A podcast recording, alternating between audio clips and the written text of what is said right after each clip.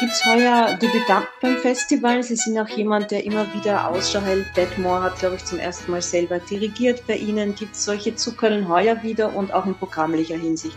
Ja, unbedingt. Also ich finde es immer wieder spannend und wichtig, dass wir neue Künstlerinnen entdecken, Ensembles äh, bei uns erstmals auftreten lassen oder aber natürlich eben auch welche, die bei uns an die Premiere gegangen sind, weiter fördern. Also dass es nicht nur Eintagsfliegen sind, zu letzterem gehört zum Beispiel Solomon's Not aus England, ein noch immer relativ junges Ensemble, die ihr Deutschlanddebüt seinerzeit bei uns mit der Johannespassion gegeben haben und dieses Jahr mit der Matthäuspassion zu uns kommen. Das finde ich ganz spannend, weil die Sängerinnen und Sänger des Ensembles auswendig singen. Das klingt jetzt erstmal wie ein Marketing-Gag, ist aber gerade natürlich bei so einem Drei-Stunden-Werk wirklich eine eindrucksvolle Leistung und es ist etwas, was mit dem Publikum etwas Unglaubliches macht. Man ist einfach so nah dran und hat eine so intim, große Intimität mit den Künstlern, dass man eigentlich nach drei Stunden eigentlich das Gefühl hat, quasi wie bei einer szenischen Aufführung, man würde sie kennen, man würde mit ihnen diese Geschichte durchleben.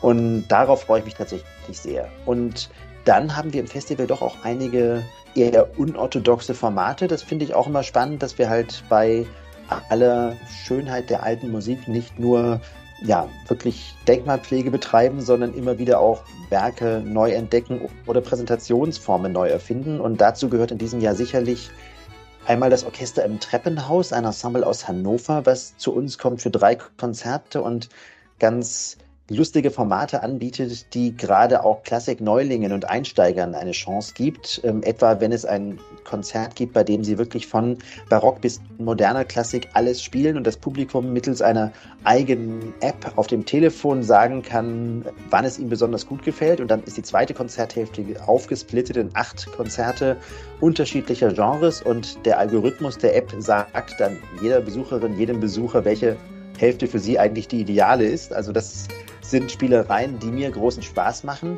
und die ich auch wichtig finde. Und was eher im Barockmusikbereich wird B-Rock aus Belgien und als Ensemble in Residence bei uns sein mit drei Konzerten. Sie kommen zum einen mit dem großen René Jacobs, also wirklich einem Stardirigenten, aber sind dann auch noch an einem Konzert zu erleben Life and Death, also tatsächlich über das Essentielle. Ähm, die ganz großen Themen werden da verhandelt mit Olivia Vermeulen, der wunderbaren Mezzosopranistin, aber auch mit E-Gitarre arrangiert. Also da passieren auch Brüche, die überraschen, die das Publikum sicherlich hier und da ja vielleicht auch zunächst verwundern, aber ich glaube doch musikalisch sehr beeindrucken können.